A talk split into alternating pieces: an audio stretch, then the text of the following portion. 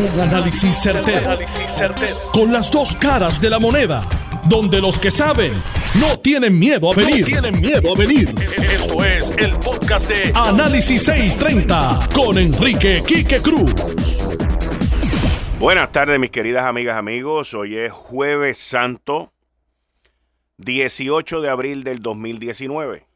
Yo soy Enrique Quique Cruz y tú estás escuchando Análisis 630 por Noti 1630M, primero con la noticia. Yo estoy aquí de lunes a viernes de 5 a 7.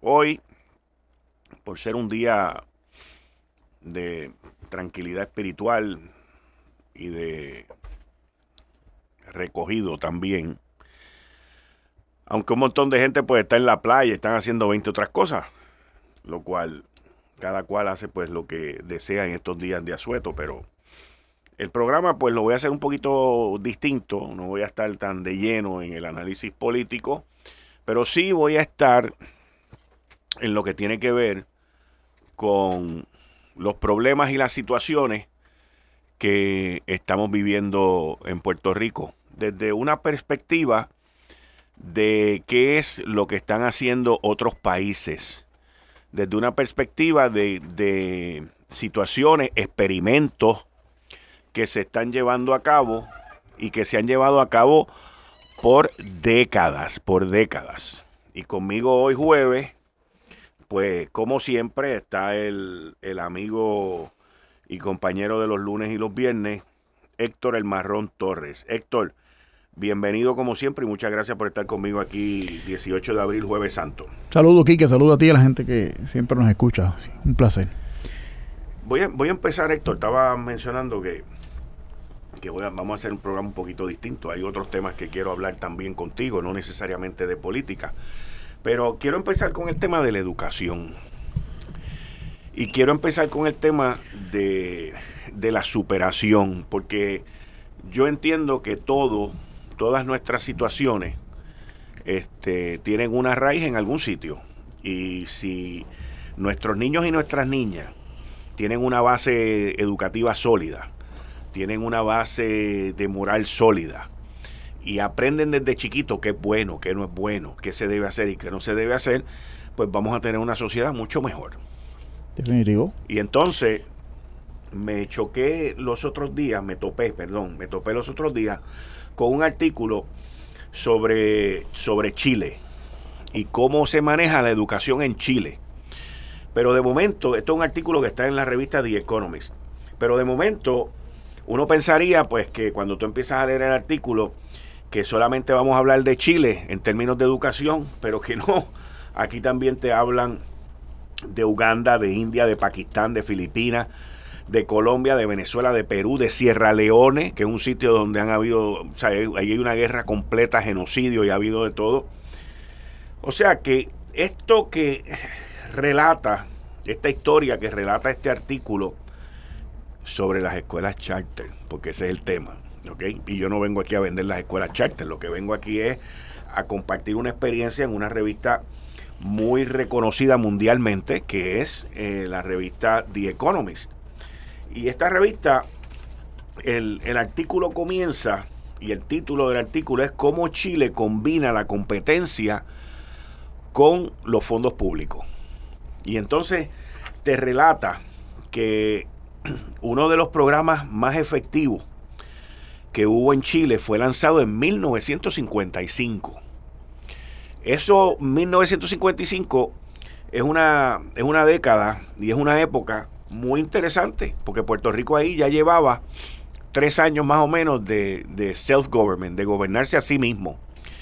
Y Muñoz Marín en esa época implementó un programa que se habla aquí, un programa de vouchers para mandar a los Estados Unidos a educar a puertorriqueños y puertorriqueñas. Principalmente Muñoz lo, hizo en aquella época para que aprendieran inglés. Y esto yo te lo digo porque soy hijo de una que estuvo en ese programa y fue en 1958 la mandaron a American University a hacer un año de inglés para que luego regresara al sistema público y sirviera en el sistema público como maestra de inglés, que es el caso de mi mamá. Y aquí, o sea, que las cosas no nos las tenemos que inventar. Porque yo entiendo que Muñoz pues no se inventó eso, sino que él vio las mejores prácticas que habían en Latinoamérica, en este caso estamos hablando de Chile. En este caso estamos hablando de que en 1955, según este artículo, eh, el, el gobierno que había en Chile era un gobierno socialista. Y no fue hasta 1973 ¿okay? que viene Augusto Pinochet y da el golpe de Estado. Y agarra los frutos de ese proyecto y los suelta. No los restringe al socialismo del gobierno, sino que los suelta. Y esa gente arrancan en la empresa privada. Y hoy, en el 2019, tú tienes a Chile que ha continuado sobreviviendo gobierno socialista, porque ha tenido recientemente gobierno socialista. El de hoy no es socialista, pero ha mantenido esa empresa privada, esa, esa población que son el motor del gobierno, que son el motor del país, con la industria del cobre, con la industria de los vinos, con la industria de los minerales eh, y con todas las, las industrias que Chile ha mantenido un crecimiento económico a través de décadas y décadas y décadas. ¿Por qué? Porque hubo una base. ¿Y cómo comenzó esa base? en 1955, el gobierno de Chile, y por los próximos 18 años, decidió enviar cada año, cada año, a 100 estudiantes chilenos a Chicago, a la Universidad de Chicago, una universidad reconocida mundialmente por la parte de las economías, de la economía, allí a estudiar economía con Milton Friedman. ¿okay? Esas ideas que esos estudiantes aprendieron, absorbieron por más de 18 años, por 18 años, se vinieron a poner en práctica cuando entra Augusto Pinochet, da el golpe de Estado y arranca con ese crecimiento. Pero entonces de ahí te lleva el artículo a, a los Netherlands, a los Países Bajos, Holanda, donde te dice que el sistema educativo en Holanda es un sistema de, de APP, de público con privado. ¿Por qué? Porque, como tú sabes, en esas zonas, en esas áreas, siempre han habido unas guerras de, de religión brutales. Los católicos y los no católicos, y, y, entonces la gente no confiaba en, en, las escuelas del Estado por el, por el adoctrinamiento en términos de religión, y el gobierno pues decidió eh, establecer también un sistema de escuelas charter. El, el, el interés eh, de todo esto es el liberalizar a las escuelas del Estado de las uniones, fíjate de las uniones. Volvemos, o sea, estamos hablando de un artículo a nivel mundial donde el problema lo tenemos aquí, donde el problema lo tenemos en Estados Unidos. Ayer miércoles salió un artículo eh, que los republicanos estaban denunciando a, a los demócratas porque ahora quieren poner a los muchachitos de 16 años a votar. Y entonces se dieron cuenta que las uniones en la nación norteamericana, las uniones de los maestros, en las últimas campañas se han gastado 5 mil millones de dólares. Y los republicanos lo que están diciendo es, mira, o sea, ustedes están cogiendo los dus de las uniones para promulgar y empujar una agenda demócrata que lo que genera es dinero para esas uniones y ellos luego entregárselos al Partido Demócrata y el sistema educativo no arranca, no echa hacia adelante. Y entonces, es, bien curioso y a la misma vez la palabra es enlightening, o sea, enriquecedor, que esto se está discutiendo y se ha discutido ya a través de todo el mundo entero. O sea, las escuelas charter en Estados Unidos comenzaron en Minnesota en 1992 y han ido segregándose a través de los estados.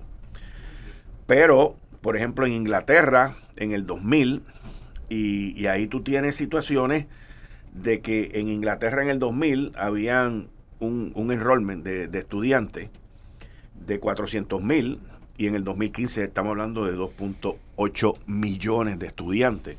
Que la tendencia mundial es hacia el Estado salirse del medio por la cantidad de intereses como te estoy hablando, el de las uniones de los maestros que no ayudan al desarrollo económico. Entonces te habla de países en desarrollo que han establecido la APP en términos de educación. En India, por ejemplo, en el 2009, India, que tú sabes que es una de las poblaciones más grandes que hay en el mundo, y, y también donde más pobre, uno de los sitios donde más pobreza hay, pero también hay un crecimiento industrial y económico brutal. Y en el 2009, India eh, dijo que eh, tomó una, o sea, pasó una ley donde el 25% de los espacios en las escuelas privadas se le tienen que dar a personas que vienen de áreas económicas eh, donde hay mucha pobreza. Eh, y esto quien lo paga es el gobierno de India. 25%, una cuarta parte de los espacios en las escuelas privadas en India tienen que ir a niños y niñas que vienen de áreas económicas que no tienen los recursos para ir a esas escuelas. Pero entonces el artículo te dice, eso se está haciendo en Colombia, Venezuela, Perú, Sierra Leone, en Uganda, India, Pakistán y Filipinas ya tienen sus programas de voucher, de charter, y que es subsidiado por el gobierno. Pero Chile, vuelven a Chile, Chile es el único país en el mundo que lo tiene a nivel nacional, donde eh, en Chile tú tienes tres escuelas, tres tipos de escuelas. Uno, la escuela privada, que no recibe ningún tipo de subsidio del gobierno, que es muy parecido a lo que hay aquí, las escuelas privadas, no reciben ningún tipo de subsidio del gobierno y cobran lo que les da la gana, completamente. Y entonces tienes las escuelas privadas que reciben charter, que reciben los vouchers del gobierno, y tienes las escuelas públicas. ¿Ok? Los hijos de la, de la élite en, en Chile atienden ambas. O sea, pero no van al sector público, sino que atienden o a la que no recibe ningún tipo de ayuda o a la que recibe parte de ayuda. Y la gran mayoría están gravitando, se están moviendo hacia el sistema charter que es privado con ayuda del gobierno. Los que los que corren este sistema en Chile, aquí es donde viene la parte bien importante, los que corren este sistema de, escuelas charter en Chile, atribuyen su éxito a la autonomía. Y es un sistema muy parecido al que se estableció en Singapur, ¿ok? Eh, donde hay una, un, interés y, un, y una, una dedicación y una meta bien grande a la enseñanza de matemática y de las ciencias. ¿ok? Entonces, cuando, Héctor, cuando miramos esto, y entonces ayer, ayer, uno ve, en, ayer miércoles, en la primera plana del vocero, que dice que se está impulsando el trabajo remoto en el gobierno. Eh, y tú te das cuenta que aquí en Puerto Rico nosotros tenemos un, desfase en, lo que queremos ser, pero cómo llegar a ser. La cosa no cuadra, porque de la manera que nosotros queremos ser, que es que Puerto Rico tenga una economía robusta, que Puerto Rico tenga una economía que eche para adelante, que la gente trabaje, que no tengamos el 38% de gente trabajando, que sea un 55, un 60, que aquí haya más gente que contribuya al fisco, que el pequeño comerciante eche para adelante y todo eso, pues no lo podemos estar haciendo de la manera que el gobierno lo quiere hacer dentro del gobierno, porque ese es el problema. O sea, el, el problema que estamos viendo en esta isla e inclusive con la misma educación, es la penetración tan grande que hay en las uniones, con las uniones y la parte política, porque las uniones están eh, entrelazadas y metidas hasta el ño con la parte política, específicamente con el Partido Popular Democrático. Pero lo que es interesante de esto, Héctor, es que esa es la interpretación que los gremios y las uniones de hoy en día le han dado al sistema de educación que ellos quieren tener, pero que no fue el que Muñoz estableció. Bueno, yo, te escucho y, muy ilustrador el artículo en términos de la cronología histórica que hace ahí, la investigación y la referencia de los distintos países, pero el problema de yo, yo pienso que aquí se han identificado las maneras de hacer una verdadera reforma educativa que le responda a los niños de Puerto Rico y eso se estableció en la década de los 90. ¿eh? Y bajo el liderato de, un presidente del Senado que tenía un conocimiento como educador, porque había sido rector del sistema universitario, que fue Bobby Rezay Benítez, y bajo José Arsenio Torres, que era un profesor eh, eh, reconocidísimo, con un conocimiento en pedagogía profundo, se, eso se encausó el problema aquí es la politiquería. El problema aquí es que no se le da seguimiento a, las medidas que se toman y que han sido de beneficio eh, eh, para Puerto Rico. La década de los 90 hubo aprovechamiento académico, se dieron unas condiciones de, de, ¿verdad? de robustecer la prestación de los servicios que se daban allí en programa título 1, que son para los, estos estudiantes que se quedan atrás en términos por, por la razón que sea, eh, por ejemplo, el autismo eh, eh, deficiencias de aprendizaje, por lo que sea, pero deficiencia de aprendizaje, ¿cómo? ¿Por qué? Hay que identificar por qué un niño no puede asimilar eh, la información que se le da para, para, para entenderla, y conocerla y aplicarla, porque no toda la gente aprende igual. Que eso es un problema que tenemos. El sistema de educación bancaria, donde tú tienes un profesor que se sienta a, hablar y a, y a, según él, a comunicar hablando normalmente. te refieres a sentarse en un banco? Sí, o sea, que tú te sientas a escuchar lo que ese hombre te va a decir no por tiene una que ver con el banco, con la banca. Correcto, no, no, exacto, correcto. Eso es lo que me refiero.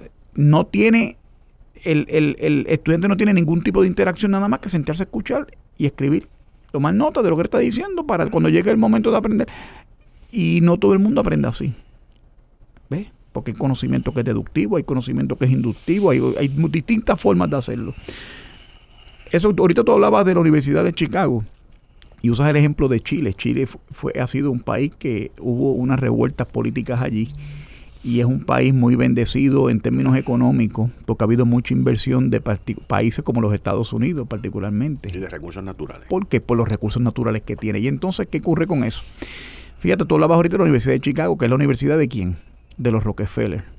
Los Rockefeller tienen una fundación que es la Fundación Rockefeller, que se pasan dando grants, pero son eh, frentes eh, bonitos con sin fines de lucro y todo este tipo de cosas, pero es un fin de lucro muy grande y hacen un trabajo de research and development para, para, para ir identificando, identificar qué y tratar de maximizar que, que en esos países que van a hacer inversiones, las empresas, la parte for profit de la familia, que es el banco JP Morgan Chase y ese tipo de cosas, hayan nativos en esos sitios que tengan la capacidad de aprender, de asimilar a lo que ellos quieren hacer y, y oye, un establecer un banco de talento aquí, que mira, todo esto es un banco de talento, de, estas grandes corporaciones, identificando y cómo se va moviendo el sistema para que aprendan las destrezas necesarias para aumentar la riqueza y la ganancia. ¿Y quién gana? Gana la empresa y gana la persona que, recibe la bendición de tener una buena educación.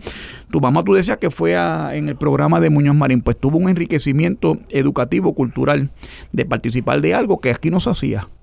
Pero ¿qué pasa? Cuando entonces, porque al principio te dije la politiquería, esos programas se, se, se pudren y se, y se prostituyen cuando entra el factor político partidista. No se puede hacer eso porque eso entonces adelanta la americanización y la estadidad en Puerto Rico. Y la cultura se pierde y el español se pierde y todo ese tipo de cosas. Yo recuerdo cuando Fidel Castro estableció una escuela de inglés en Cuba en el algor de la Guerra Fría, cuando la Unión Soviética estaba cayendo, que todo el mundo especulaba en la principios de los 90 que Cuba podría caía porque perdía el patrocinio económico de la Unión Soviética, que había quebrado, pues se especulaba también que eh, Cuba iba, iba a ceder. Y él hizo todo lo contrario. Y todavía están allí, y ya no están ni Fidel ni Raúl, y todavía sigue el régimen. Pero hay escuelas que enseñan inglés allá a los cubanos. Pero ¿qué cubanos son los que enseñan inglés? A los de ellos. Ahí está el sistema de, de, la, claque. de, los, niños del régimen, no a, no a la población universal, como en este caso de Chile, que tú planteas que es para tratar de India, que garantiza que una cuarta parte de la población eh, tenga acceso a eso. ¿Para qué? Para eh, tener un básico de, que haya gente que está preparada para hacer todo tipo de trabajo en una sociedad enorme de casi mil millones de personas y, y, y hacerlos hábiles para, para entrar en el mercado laboral y desmantelar el Estado benefactor. El gobierno no puede seguir supliendo las necesidades de la gente, eso es inviable. Y en la manera que se comunica, que se produce riqueza hoy, el gobierno no puede seguir siendo, pretendiendo ser socio de la gente, de los gestores de, la actividad económica, eso no puede ser. Tú tienes un socio vago que no hace nada y que te quiere comer el 30, 40% de los ingresos de una operación donde no aporta nada.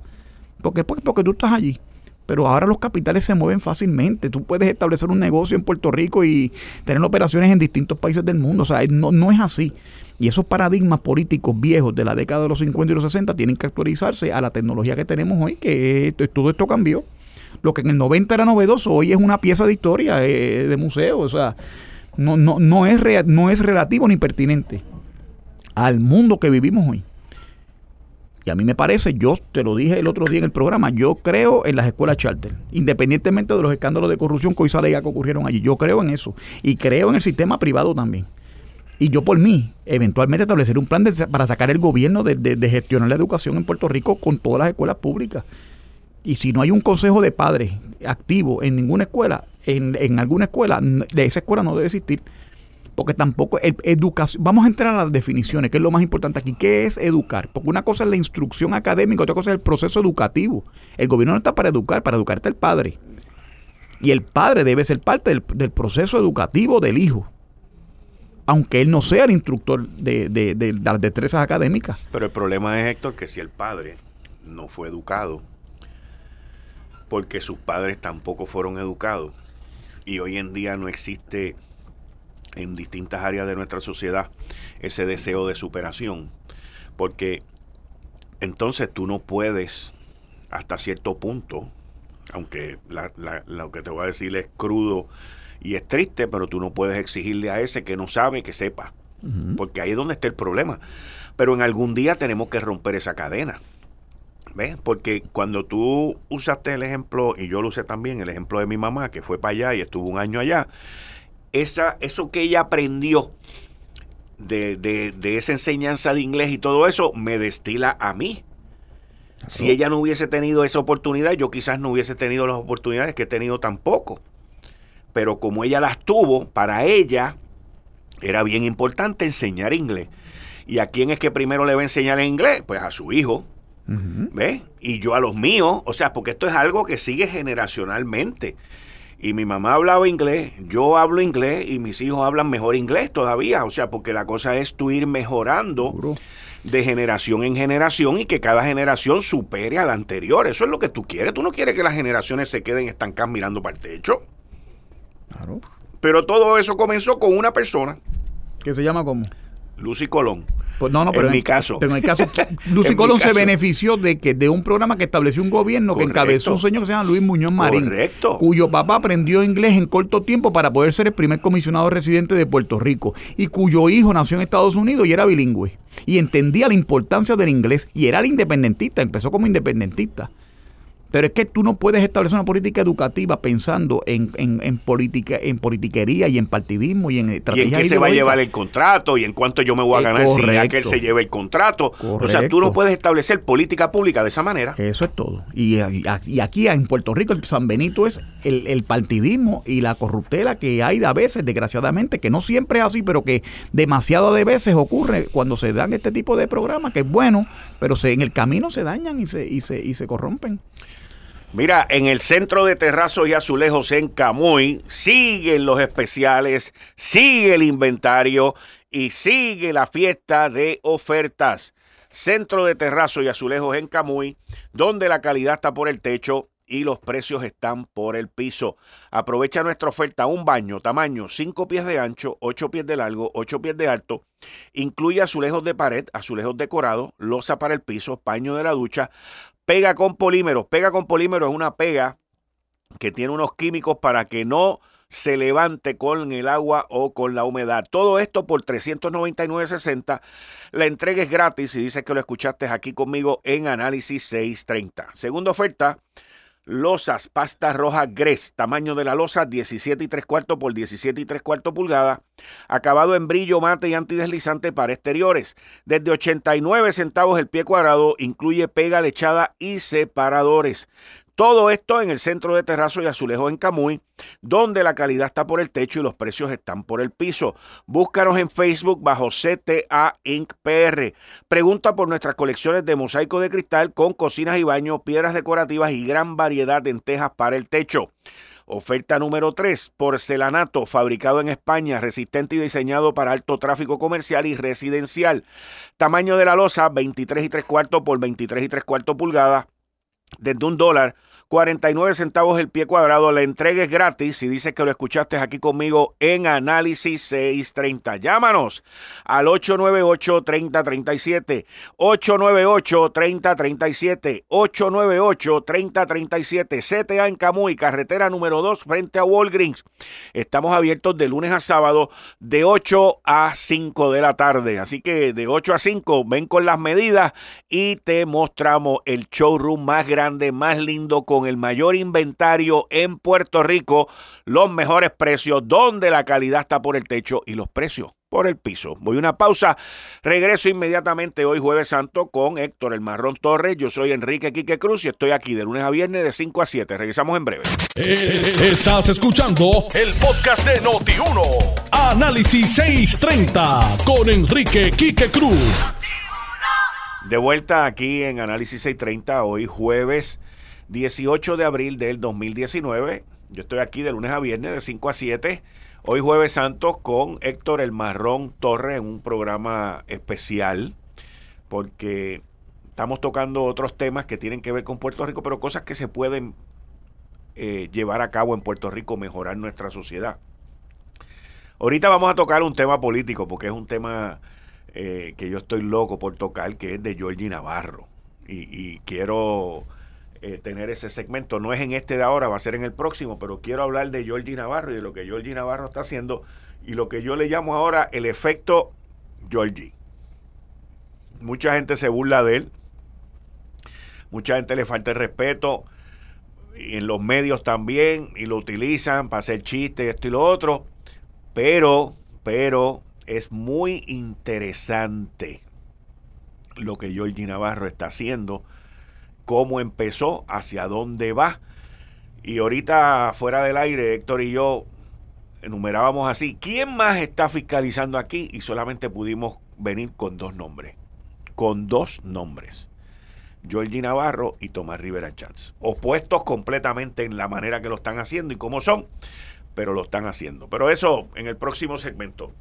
Héctor, volviendo, volviendo a la, a la parte esta de, de la educación y de este ejemplo de Chile, eh, que es muy fácil, pero que muy, muy fácil, un buen programa aquí donde se mezcle los fondos públicos y se mezcle la parte privada, corriendo la educación, podemos darle a nuestros eh, niños y a nuestras niñas de futuras generaciones una muchísima mejor educación que, la que, que la que se le está ofreciendo. Estoy hablando generalizado en el sistema público. Hay varias escuelas en el sistema público que son muy buenas, pero son escuelas elite para ese sector.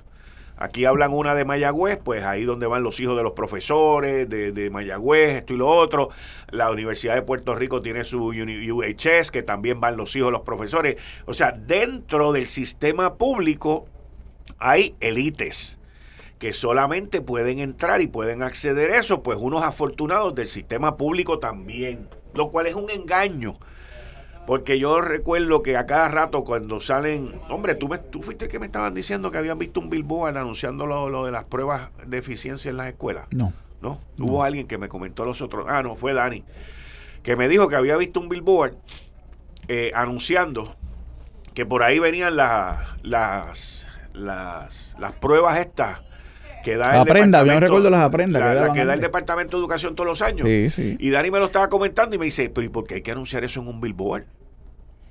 Y, Porque hay un contrato de publicidad que hay que llenar en el Departamento de Educación. Hay que dar un amigo del alma. Exacto, porque ¿para qué tú vas a avisar eso en un billboard si tu público lo tienes allí y quien da ese anuncio es la maestra? Exacto pero hay que gastarse miles de dólares en anuncios. Ese, y eso y eso es lo que echaba esto, lo que estamos hablando. O sea, es la interferencia eh, en el sistema. En, en Chile, pero, pero, pero, perdóname un segundo, el, problema no es más que ese. Pues Billboard está mal y eso no debe ser, pero es el resultado que han tenido las pruebas y que nos reflejan el aprovechamiento académico que deben tener cuando se está invirtiendo una cantidad de recursos extraordinarios para que esos niños supuestamente aprendan y, y, y, ya los niños y los jóvenes que están que son parte de ese sistema público de enseñanza y que no está teniendo los resultados deseados. Ese es el problema fundamental de eso. Entonces, ver cómo hay una indiferencia con eso, las pruebas siguen siendo deficientes y encima de eso también lo usan de alcancía política para beneficiar a unos contratistas que son los, posiblemente los que los partidos en el poder le, financian y los ayudan a llevar las campañas políticas. Pues ahí, se, ahí es que esa es la mentalidad que lleva a, que hablábamos ahorita de cómo se prostituyen estos programas y estas políticas públicas que se adoptan para con el objetivo de mejorar la enseñanza. En el caso de, de Chile, eh, hacen una comparación con las pruebas PISA, PISA, eh, y Chile está por encima de México, Brasil, Colombia y Uruguay en los resultados de sus estudiantes. Eh, este sistema tampoco es, te estoy hablando de que tampoco es la maravilla del mundo, ¿entiendes? O sea, todos los sistemas pues hay que continuar y tampoco este sistema no ha dejado de sufrir por la influencia política. Porque tenemos que reconocer que la socialista Michelle Bachelet, que fue presidenta dos veces, eh, trató eh, de, cambiar el sistema hacia la izquierda, primero eh, haciendo que los vouchers fueran relacionados a los ingresos de los padres, para darle más oportunidad a los que no tienen altos ingresos, y luego diciendo que a todos aquellos que tuvieran este, ganancias en sus ingresos, pues no podían participar del programa. Eh, esto pues eh, eh, crea, porque lo que se está buscando aquí es que haya una competencia y que los mejores, en, no en términos económicos, pero los mejores, en, las mejores mentes, sean los que también echen hacia adelante. Ahorita tú mencionabas, y ese tema lo quiero tocar aquí más adelante en este mismo segmento, la parte de los autistas y los niños con déficit de atención y todo eso, porque en nuestro sistema eso representa el 33% de la población y es un, eso es una población grande y significativa que no se atiende de la manera correcta. Y un negocio para mucha gente. lamentablemente es un negocio y hay millones de dólares en fondos federales que se votan, desde los chavos que se dan para que transporten a los niños a tomar tutoría hasta los que dan tutoría. Pero eso vamos a hablar ya mismo. El, en Chile, el proceso de selección eh, ha sido el que se ha estado llevando una batalla en contra de eso y el presidente actual, Sebastián Piñeira, eh, está tratando de introducir un sistema que beneficie a todo el mundo, pero que, que, tampoco sea tan, tan abierto porque los fondos no son ilimitados. O sea, y tú tienes que aprovechar los fondos en, en donde mejor tú le puedas sacar provecho a esos fondos. ¿okay? Este, pero nosotros, por ejemplo, en Puerto Rico, eh, tenemos el problema este con una tercera parte de la población estudiantil pública, que es el problema de la educación especial.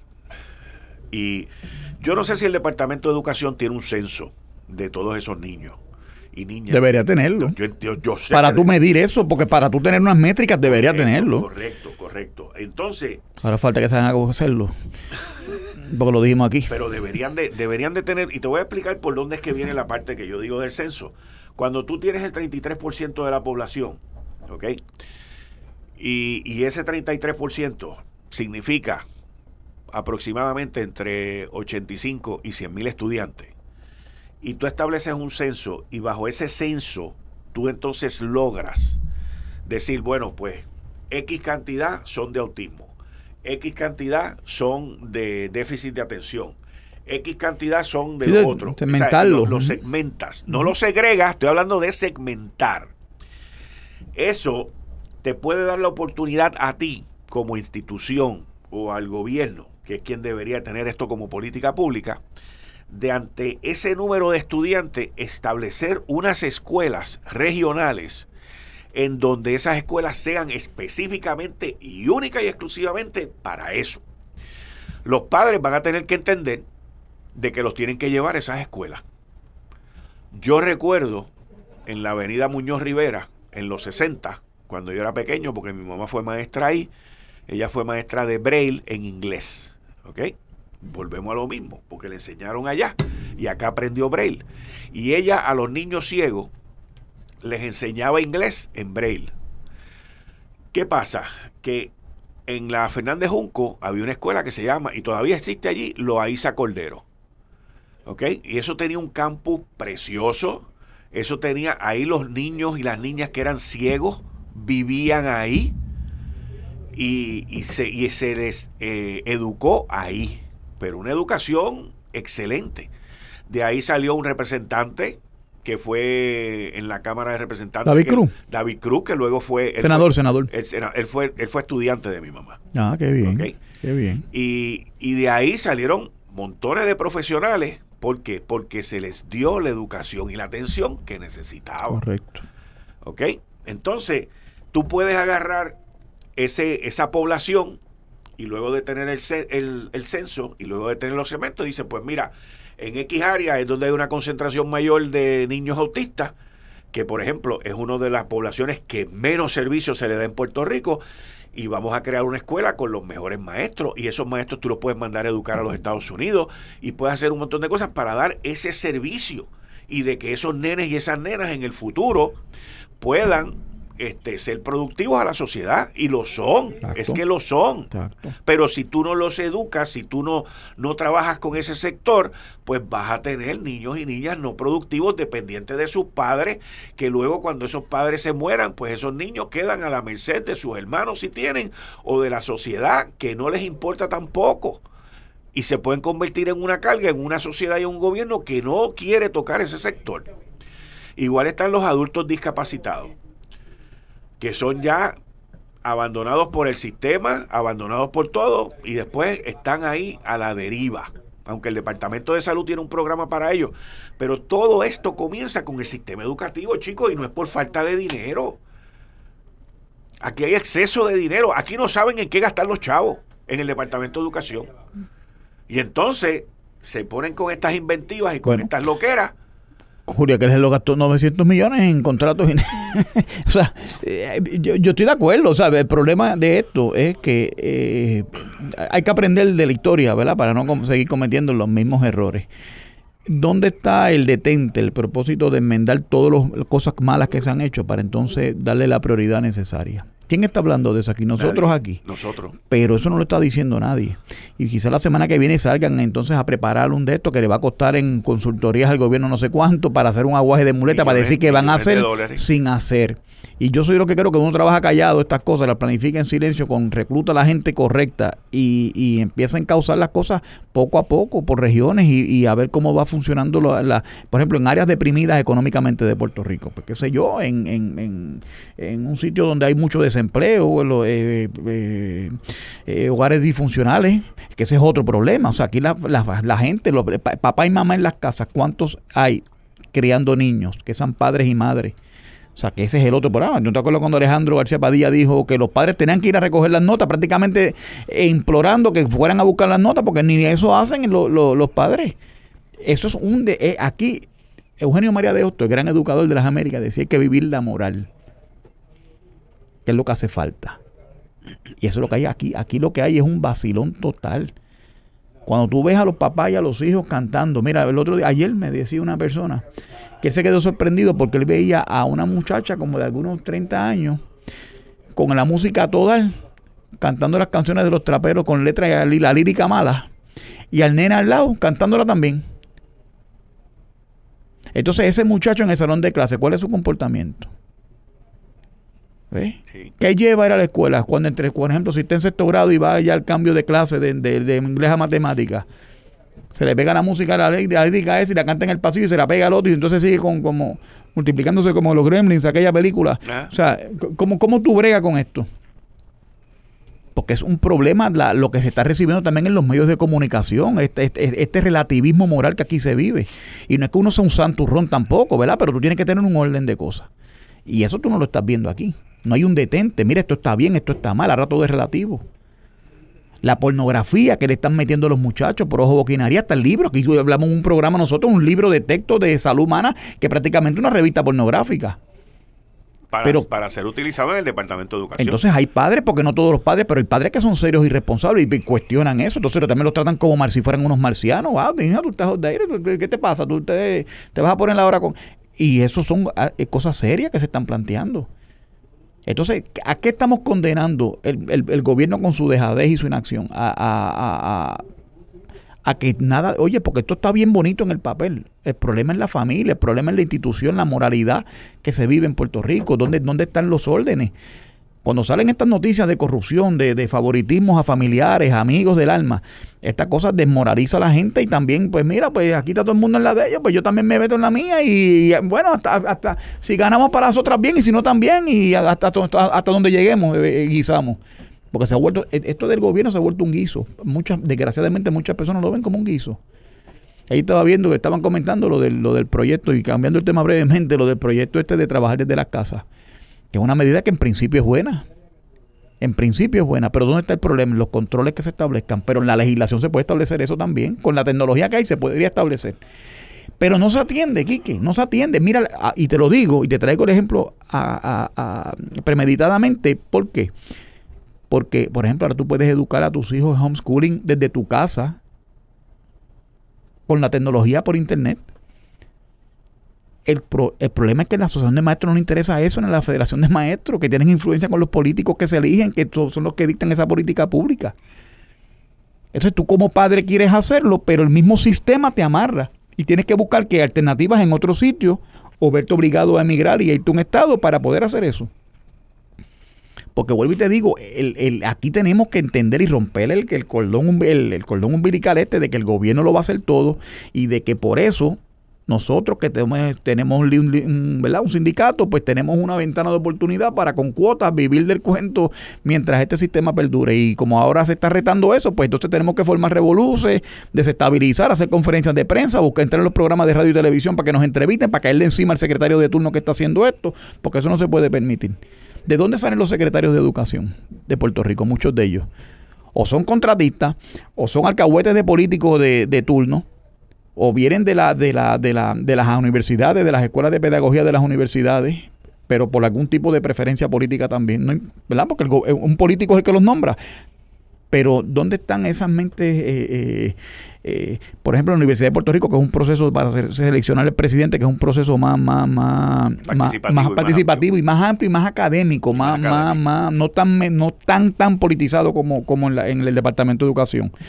¿Cuál es el, el, la, la, la, la, métrica de escoger un secretario de Educación en Puerto Rico?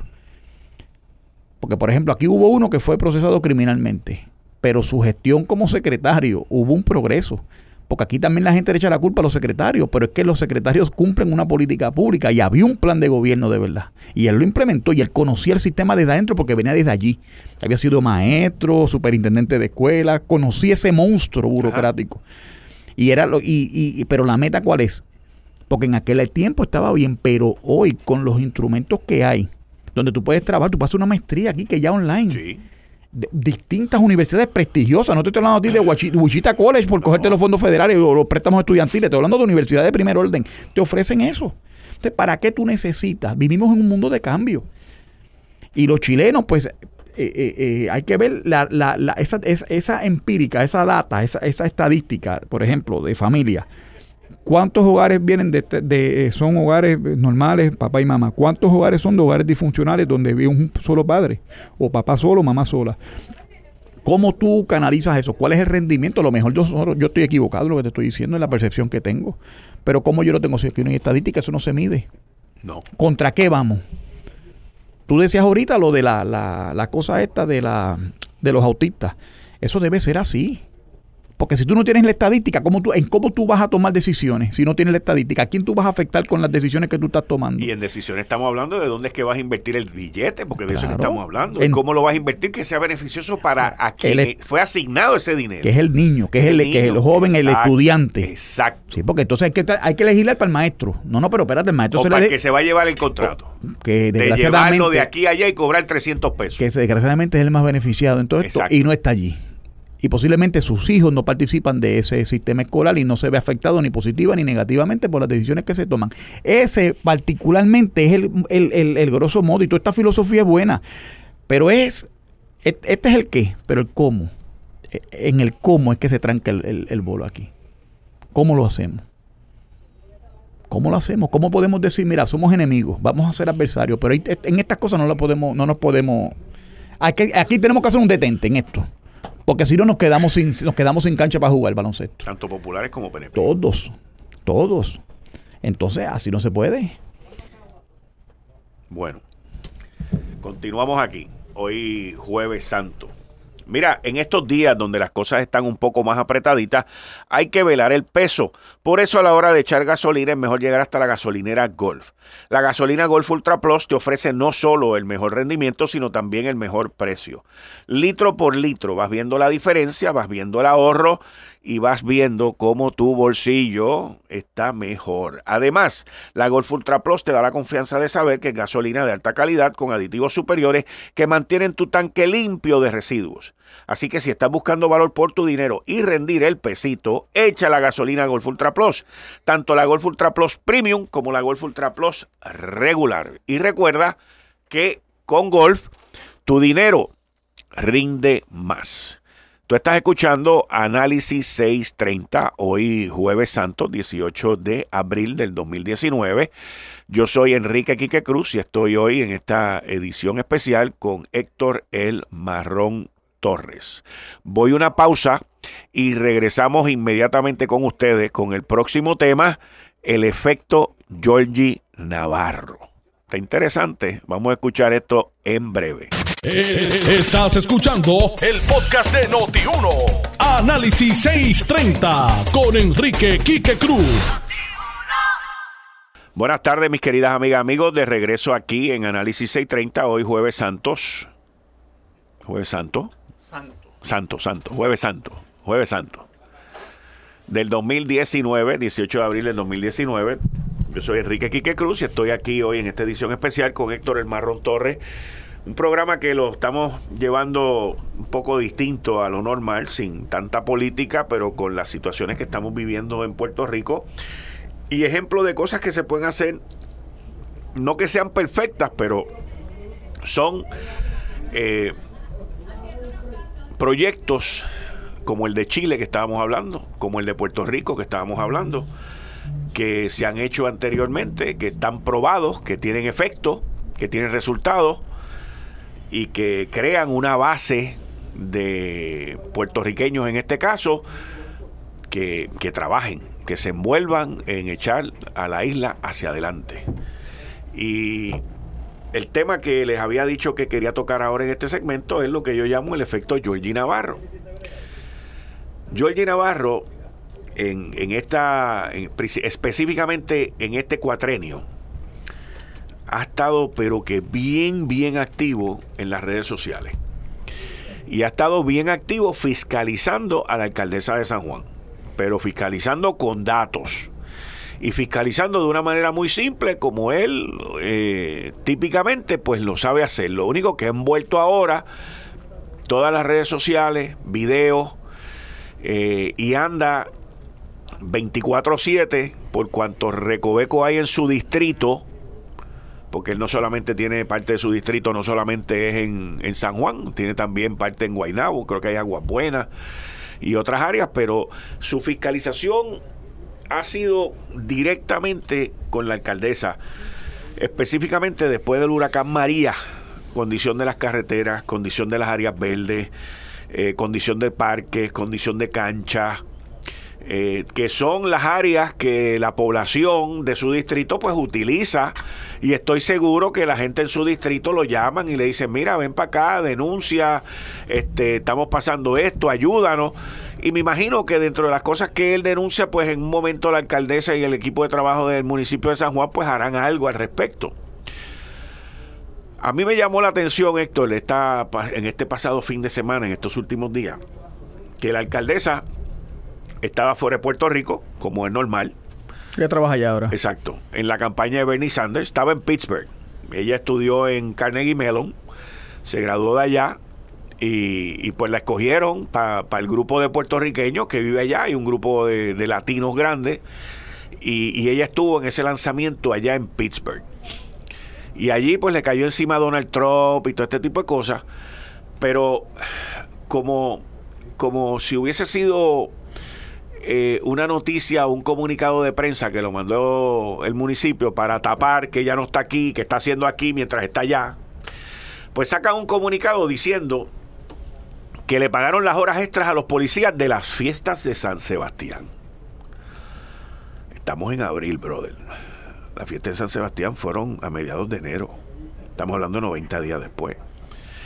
Y yo tiro un tweet diciendo, si esto es noticia, el pagarle algo a los policías municipales, a los empleados municipales 90 días después, así de mal están las cosas. No pasaron ni 10 minutos que yo tiro el tweet y sale otro comunicado de, de Ángel Mato, que es como se llama el que tira los comunicados, diciendo corrección, que no le habían pagado todas las horas extras, que solamente les habían pagado la mitad. Peor aún. ¿Ok? Y entonces, o sea, ¿cómo, en, qué cabeza cabe que se convierte en una noticia o en algo importante para hacer un comunicado de prensa de algo que estás haciendo tarde, que lo estás haciendo mal y que te llenas la boca con que quieres repartir las riquezas cuando tú le aguantas las riquezas a los policías municipales, a los empleados municipales de que tanto necesitan. Pero por otro lado, Georgie Navarro, que es el tema que nos atañe ahora, pues se ha lanzado, porque también el fin de semana veo un video de Georgie en el barrio no sé qué, donde él está sentado y está, está tomando el video de él sentado hablando del hoyo donde él está sentado. Y el tipo se para. O sea, él está sentado en un pedazo de la carretera y el hoyo está para abajo en sus piernas y él se para y dice que este es el hoyo y caminó por la carretera y este es el otro hoyo y este es el otro hoyo. Un desastre esa carretera municipal. Entonces, yo digo, en el Partido Nuevo Progresista, el único que está fiscalizando a la que fue la alcaldesa de San Juan, porque para mí ya no es alcaldesa, ya ella es alcaldesa, ex alcaldesa, a la que fue alcaldesa de San Juan, pero que es ahora candidata a ser este la posible gobernador, la posible candidata a la gobernación del Partido Popular Democrático, Carmen Cruz y él es el único que ha sido consistente en fiscalizarla a ella. Y en el Partido Nuevo Progresista, cuando estábamos en, el, en, uno de los breaks ahorita, tú me decías, eh, tú me decías, no, pero hay más. Y tú me dijiste luego, pues Tomás Rivera Chats. Ok, sí, Tomás Rivera Chats lo está haciendo también. Tomás Rivera Chats recientemente en esta semana y la anterior no solamente le ha fiscalizado a Carmen Yulín, pero también agarró en estos días recientes a Roberto Prats y cuando tiene break le mete también su leñazo a, Eduardo Batia. Y en un tweet que tiró los otros días, en un mensaje también le tiró a Charlie Delgado y a los demás, pues para él no cuentan. Pero cuando tú miras al PNP, al Partido Nuevo Progresista, a todos los legisladores que tienen, y tú miras al, al gobierno, al Ejecutivo también, quienes únicos dos están fiscalizando a funcionarios electos en el Partido Popular Democrático es Georgie y Tomás Rivera Chat. Yo, honestamente te digo, puede haber una voz allá en algún issue, en algún tema específico. O sea, puede haber algo aquí, pero ni el mismo Miguel Romero, by the way, ni el mismo Miguel Romero, que es candidato a la, a la alcaldía de San Juan y presidente del comité municipal, ha logrado establecer el, el punch, o sea, el, el, la fiscalización contundente contra Carmen Cruz, como lo ha hecho Georgie Navarro. Porque lo de Georgie es consistente. Eh, por lo menos mínimo una, dos, tres veces en semana, un video, este, que si no es el que está cortando la grama, que si no es el que está poniendo la brea, que si no es el que está poniendo el saquito de cemento. O sea, él, él es consistente en eso, en denunciar. Pero lo interesante de lo de Georgie es que él no solamente denuncia, sino que él arregla. ¿Entiendes lo que? O sea, él, él resuelve. Él pues. resuelve, exacto, exacto. Y se burlarán de él. Eh, le meterán un puño. Eh, que yo estoy seguro que todas estas cosas tienen que ver con, con, su fiscalización, porque tratan de satirizarlo para que la fiscalización no se vea una fiscalización seria de alguien serio ¿Ves? Y por ahí es donde viene la sátira y, el chiste y la broma y la cuestión y no cogerlo en serio. Pero el problema que tienen es, a los que tratan de satirizarlo a él, es que su, su fiscalización es con video. Sí, gráfica que se puede ver. Exacto. Y, se, y, se, y se notan. Mira, yo, yo sí. Eh, tú sabes que yo tengo una buena relación con él y comparto mucho y, y, sí es que lo tildan de bruto y se muslan y esos tipo de cosas, pero a mí me parece que él es, tú tienes que entender también la dinámica de la política y cómo funcionan los funcionarios públicos. Él es representante de un distrito eh, humilde, pobre, eh, tienes unas unidades de San Juan ya, por la redistribución electoral, ya eso prácticamente se ha mudado y es Aguabuena y Guainabo, la mitad de Guainabo y Aguabuena completo, y lo que queda de San Juan es unos sectores de unas unidades, muy pocas, serán, a lo mejor no llegan ni a cinco. Y, fíjate que tú tienes el caso de una persona que utiliza las comunicaciones y la tecnología para dramatizar y demostrarle a Puerto Rico que lo que la prensa de Puerto Rico, la propaganda embrutecedora que vemos en los medios de comunicación, particularmente en los escritos, no es real con la realidad que se vive en San Juan. Eso me parece tan gráfico de meter los pies dentro de un boquete. Una vez yo estaba con, el, con Chemo Soto, cuando era alcalde de Canóvana, y me dijo que él tenía una pelea con obras públicas porque había unos hoyos en una carretera, yo no sé qué. Y él me dice, ¿sabe lo que hice? Metí dos yeguas y tranqué, y sembré, y tapé el hoyo y le metí tierra y le sembré una palma en, en, en, cada uno de, los, de las dos esquinas y se acabó el evento hasta que esto está cerrado hasta que me arreglen la, la, la carretera, una carretera estatal, pero en el municipio de Canóvana y se fastidiaba la gente de. Y Chemo otro que no se destaca por su erudición académica ni por ser un erudito en nada, pero, pero es una persona que sirve a la gente. Y la gente está buscando gente que resuelvan los problemas, no gente que vengan a hablarnos por qué los tenemos y, cómo, y, teorías de cómo resolverlos. No, es resuelven el problema y ya, pues yo no estoy la novela turca empieza a las 7 y yo tengo que irme. O sea, de eso de lo que se trata esto. Y yo ya he sabido capitalizar políticamente sobre eso. Y en política, por ejemplo, en el PNP, hay dos cosas que me van a los PNP en Puerto Rico. Una es que y el PNP, la estadidad, que es el norte ideológico. Y la otra, ¿cuál es? Los populares son gente que no trabajan bien y que no sirven. Y él es el que ha tomado esa batuta. De hecho, para mí Giorgi fuera más viable políticamente que el mismo Miguel Romero. Mira lo que te estoy diciendo. Porque aquel fue muy secretario de la gobernación, muy secretario del trabajo, seguro que implementó la ley 7, que votaron un montón de empleados públicos con Fortuño. El que inventó un montón de medidas eh, de, políticas públicas que no fueron positivas ni para Puerto Rico en general, ni San Juan se benefició en nada tampoco de él de, cuando fue ese jefe de, agencia y de, y, de, y de gobierno con Fortuño. O sea, y Georgia llega a esa gente. Y eso es una cosa. ¿Por qué a la gente le gusta que yo venga aquí y que yo hable? Porque yo, estos temas complicados, yo se los desmonto para, para, para que la gente, todo el mundo nos entienda. Si yo me pongo aquí a figurar, a decir, y ay, que palabras de diccionario. este marrón, muchachos, eso es una eminencia gripa. ¿O sabes cuánta gente nos va a ir? 10 o 15 o 20 y nos irán a, algunos académicos, pero no llegamos a la gente. Esto es un programa de orientación ciudadana para la gente, para el pueblo, para que la gente nos entienda. Y yo ya he sabido capitalizar sobre eso. Y él es un fiscalizador y es un trabajador en términos, y la gente reconoce eso, por eso gana lleva con tres o cuatro cuatrenios ahí. Y en el caso de Rivera Chats, es una persona que también eh, es, otro, político que conoce la política desde niño y que, y que le gusta y que, y que sabe cuál es el adversario y le mete leña, tiene un gran instinto político y se pasa haciendo señalamiento, pero en el caso de Georgie, por derecho propio, ¿verdad? Por, por las cosas que hace, que a veces son pintorescas. Y en el caso de Tommy, tienen exposición a los medios de comunicación y no todos los líderes del PNP tienen eso. Que eso es otro problema. Georgie, como no lo cubren a veces y no le da gana, pues él va y se toma el video él mismo, lo, lo pone en las redes sociales y él se encarga de eso.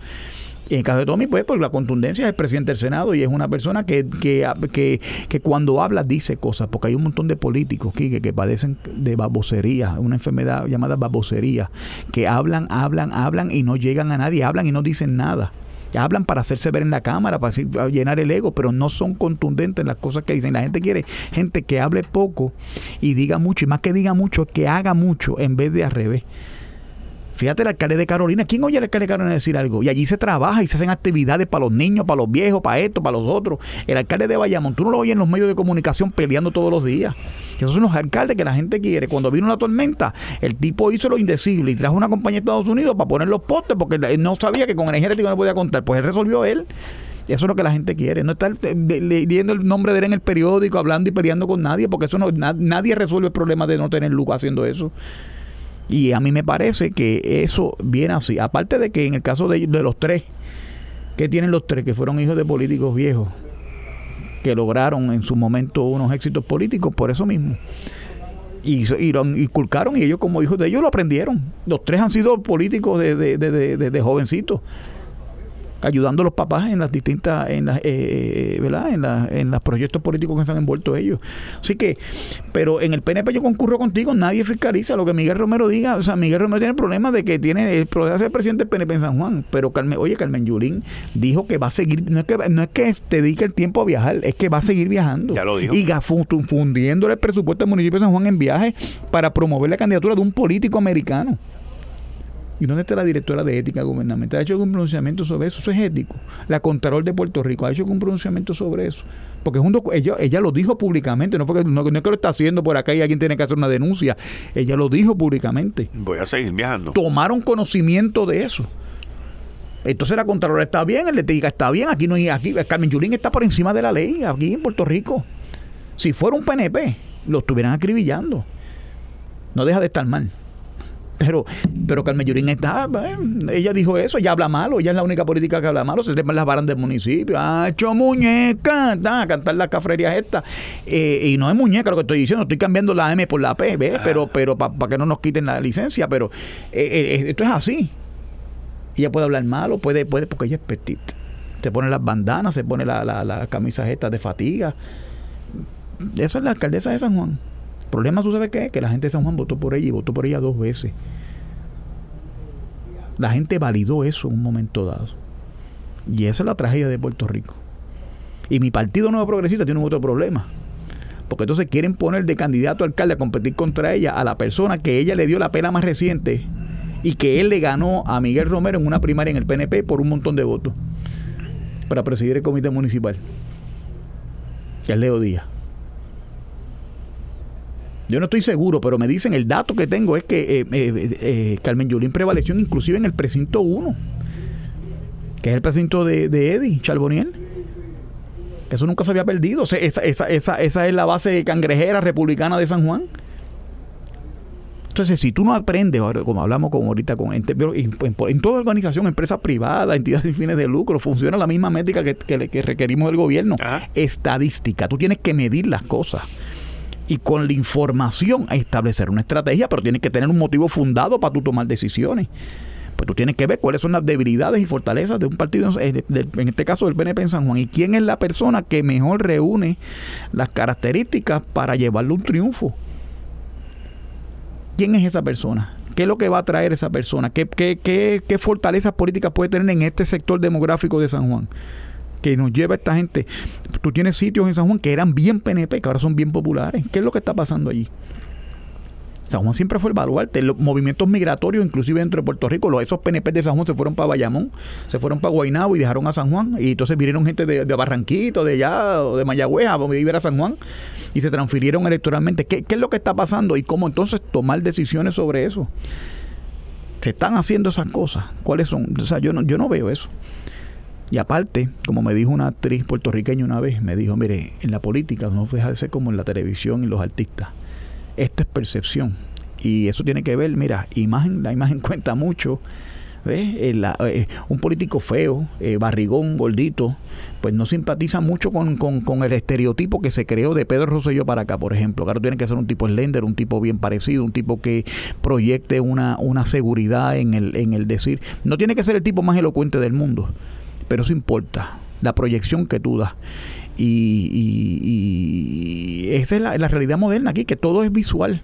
Aquí hay mucha cosa que es visual, por eso que yo es efectivo. Cuando no, no, que no es que San Juan, la infraestructura de San Juan Carmen Yulín la abandonó. Eso suena es enseñarte, esta es la infraestructura de San Juan, el boquete gigantesco, el cráter lunar que hay en una carretera de Caimito y él mete los pies allá adentro y casi no ve la cara de lo, del profundo hoyo que hay aquello allí. Así es que se hace eso. Y ese, eso es lo que tú, ¿cómo que tú llamas eso? El fenómeno de Georgie Navarro. El fenómeno de Georgie. El, fenómeno de Georgie, pues ese es el fenómeno de Georgie. El fenómeno de Georgie. Yo, yo, en mi opinión, va a ser el legislador que más votos va a sacar en el 2020. Bueno, no lo puede medir así porque él es de distrito y él no va a tener primaria. Yo, sé que, yo sé que es de distrito, pero me refiero en cuanto a porcentaje de, de, bueno, en, en, eso a eso me refiero. Podría ser. En cuanto a porcentaje. Podría ser. No, no, y él no se pierde un bautismo de muñeca y él va a todos sitios, se mete en las barras, comparte con la gente. O sea, yo, yo, él, tiene eso bien controlado allí. Pero lo tiene controlado no porque sea un chanchullero político, lo tiene controlado porque da el servicio, porque trabaja y porque va allí. Y se mete en la barrita, se compra una cerveza y comparte con la gente y le dicen, mira, yo chico, mira, esto está así, esto está asado, hay un palo que se está cayendo, eso puede caerle una línea eléctrica y crear un, un fuego y poner esas vidas. Y el tipo va, se la denuncia, brega, se mueve, trata, denuncia públicamente, que es lo que puede hacer porque no es alcalde. Y eso tiene, y la gente lo ve allí, lo toca y sabe que está allí, real que hay un representante que podemos ir a donde él. No como la alcaldesa de San Juan que está haciendo la campaña al títere de Bernie Sanders para traer el comunismo a América. Y con fondos públicos de los impuestos de la gente que paga de San Juan. Eso es un crimen. Para mí eso debe ser procesado criminalmente, eso debe estar tipificado como delito, pero como aquí es así. Ahora, tú tienes este la, la situación en San Juan con el Partido Nuevo Progresista se ha ido complicando.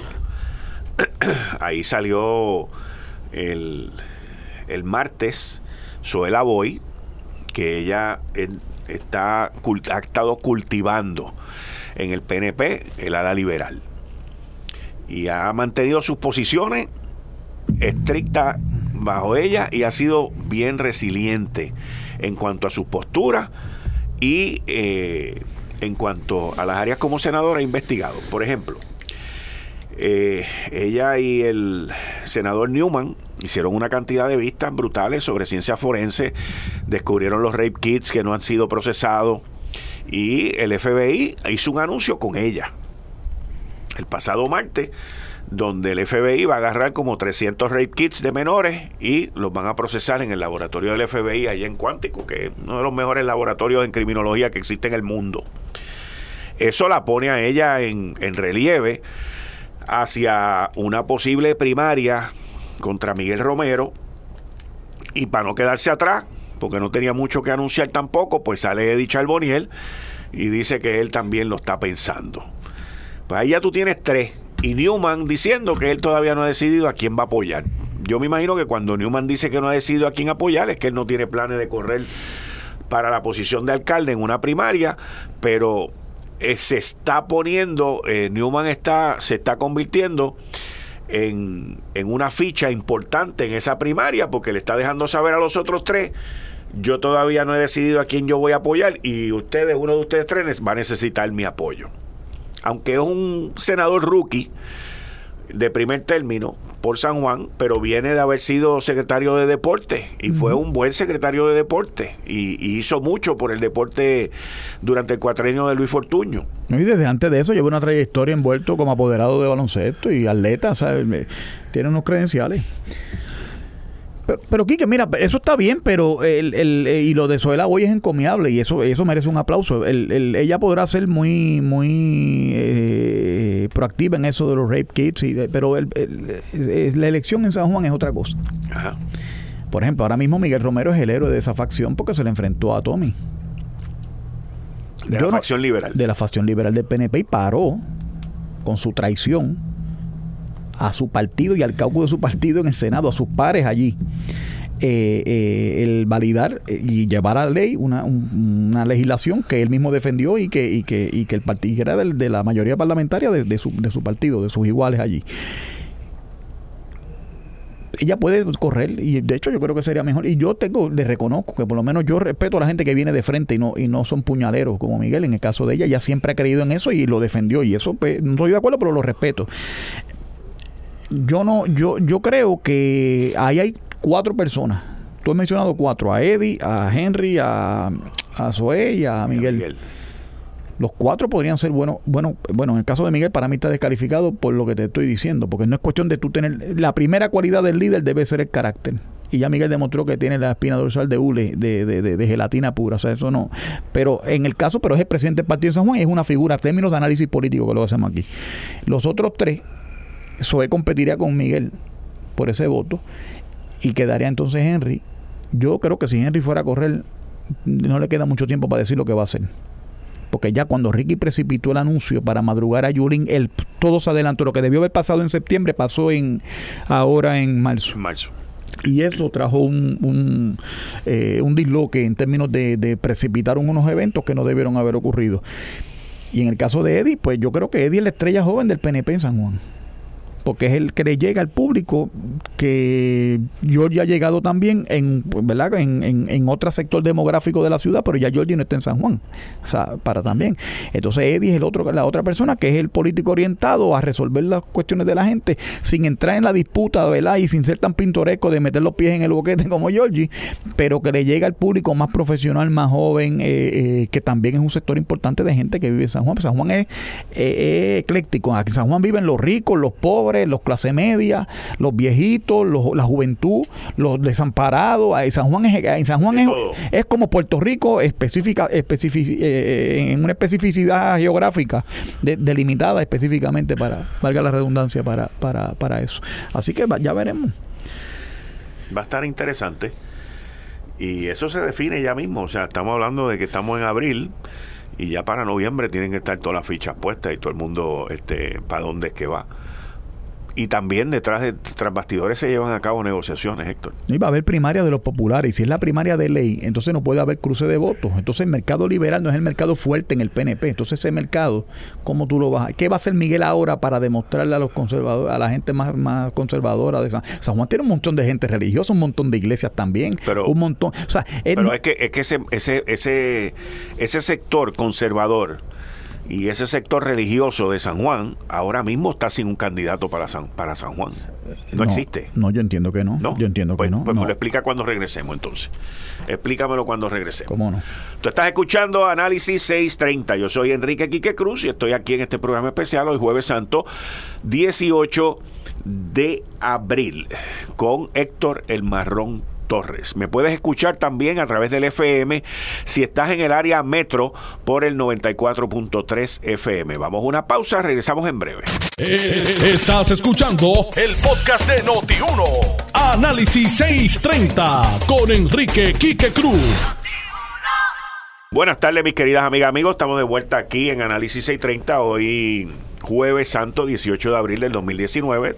Yo soy Enrique Quique Cruz y estoy aquí de lunes a viernes de 5 a 7 hoy en este programa especial con Héctor El Marrón Torres. Y nos quedamos en que yo hice un comentario, Héctor, que con Miguel Soe Eddy, principalmente, porque yo entiendo que Newman ha dicho a quién es que él va a apoyar, por lo tanto lo estoy descartando en esta discusión, en este análisis que vamos a hacer ahora que entre Miguel Soe y Eddie, yo entiendo que ahí no hay una persona que represente al sector religioso. Yo entiendo que sí. Eh, yo creo que Eddie y Henry eh, llegan a ese sector. Eh, Henry Neumann es una persona seria, yo lo conozco y me parece que en los compromisos que ha hecho, por ejemplo, en legislaciones, lo de la ley de armas, por ejemplo, que no es un proyecto de él, él preside la comisión, pero no es un proyecto de él. Él ha hecho, ah, las gestiones han sido proactivo y la palabra empeñada siempre la ha cumplido. En el caso del proyecto, pues el voto a favor mantuvo la posición en disciplina de partido, pero siempre él ha creído en eso. Así que me parece que el, el, sector religioso conviviría muy bien con Henry Newman. Y en el caso de Eddie, pues Eddie también ha trabajado muy de cerca con ese sector y, y participó de la votación en la Cámara. O sea, el, el, que mira, es que esto no es cuestión de criminalizar las preferencias sexuales ni los estilos de vida de nadie. O sea, esto es cuestión de que sean la comunidad LGBT ha tenido unos, unos logros, ha tenido unos reconocimientos legales en las cortes, en, en, en legislaciones que se aprueban en distintas jurisdicciones, pero que entonces ahora al permitirle montarse, yo voy a hablar ahora un poquito metafóricamente, al permitirse montarse en el camión, en el, en el aguagua, pues como que entonces quieren estirar demasiado el chicle y entonces excluir y perseguir al sector religioso y entonces entrar en unos problemas de dogma y entonces eh, eh, eh tirar tanto esto que entonces eh, el, el, el, el, agredido va a convertirse en agresor y el supuesto agresor entonces ahora se va a convertir en el agredido y aquí hay que llegar a un happy medium. ¿Me sigue? Y nosotros, los que tenemos un pensamiento conservador, eh, entendemos que tenemos que dar una lucha porque hay un derecho a la libertad religiosa y un derecho a, la libertad de expresión. Entonces tú, el caso que pasó en Colorado, por ejemplo, que querían obligar a una persona, un panadero, que no quería hacer un bizcocho, a hacerle bizcocho a la persona y la, y la persona levantó un cuestionamiento judicial, el repostero, exacto. Porque, porque la persona no podía levantar, no, no, no quería hacerle un bizcocho a él, pero es que él tiene derecho a hacerle el bizcocho a quien quiera y a, y a, y a, admitir a quien quiere en su negocio, inclusive físicamente que podrá ser injusto, que es un bárbaro, usted puede alegar lo que usted quiera, pero es un negocio y él tiene derecho a la propiedad privada también. O sea, tú no, a mí me parece que como es un hecho tan nuevo y tan reciente, pues está llevando una polarización. Yo no creo que yo no puedo, yo personalmente no discriminar y, soy vehemente en mis creencias, pero tampoco discriminaría ni imaginaría. Yo pensaría como cristiano que haría Jesús con un gay, por ejemplo. Y no es, no es maltratarlo, no es golpearlo, no es, no es, no es herirle la sensibilidad, porque es un ser humano. Y Jesús lo ama, pues nosotros tenemos que amarlo, tratar de hacerlo, por lo menos. Pero hay que hablarlo como te lo estoy diciendo yo. Y yo espero que si estos temas llegasen a surgir como parte de esa campaña, se hablen con apertura y con honestidad. Y, para mí las definiciones de, de, de, moral, de familia, deben permanecer como han sido históricamente, sin excluir a nadie, sin lastimar a nadie, sin vejar a nadie, sin quitarle derechos a nadie. Eh, pero hay que ser firme. Y es una discusión que se tiene que dar con honestidad y con, y con, y con veracidad.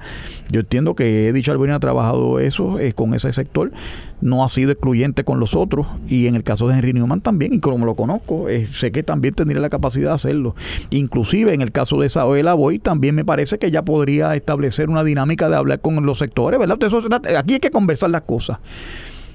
Yo, por ejemplo, cuestiono lo de Miguel, no porque él crea en lo que él crea. El problema es que yo pienso que es un acto de, de, de, buscar ganancia eh, eh, política para él. Él jugó para él en todo esto, para ganar la proyección.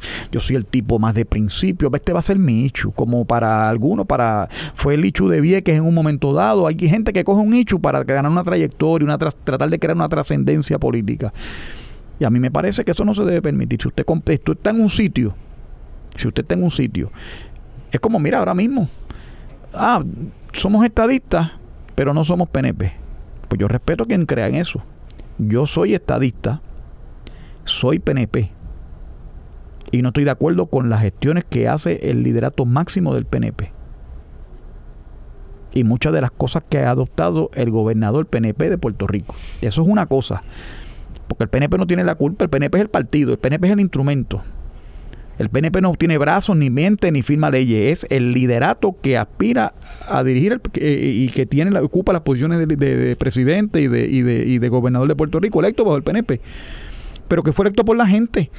Si usted no votó en la primaria pasada, usted no puede reclamarle a, nadie. El PNP ganó el otro candidato, pues vamos a romper el partido. Porque no se dio lo que yo quería. Así tampoco puede ser usted no quiere, usted no quiere un candidato, usted quiere, por ejemplo, Ricky Rosselló es malo, pues, pues en mi primaria.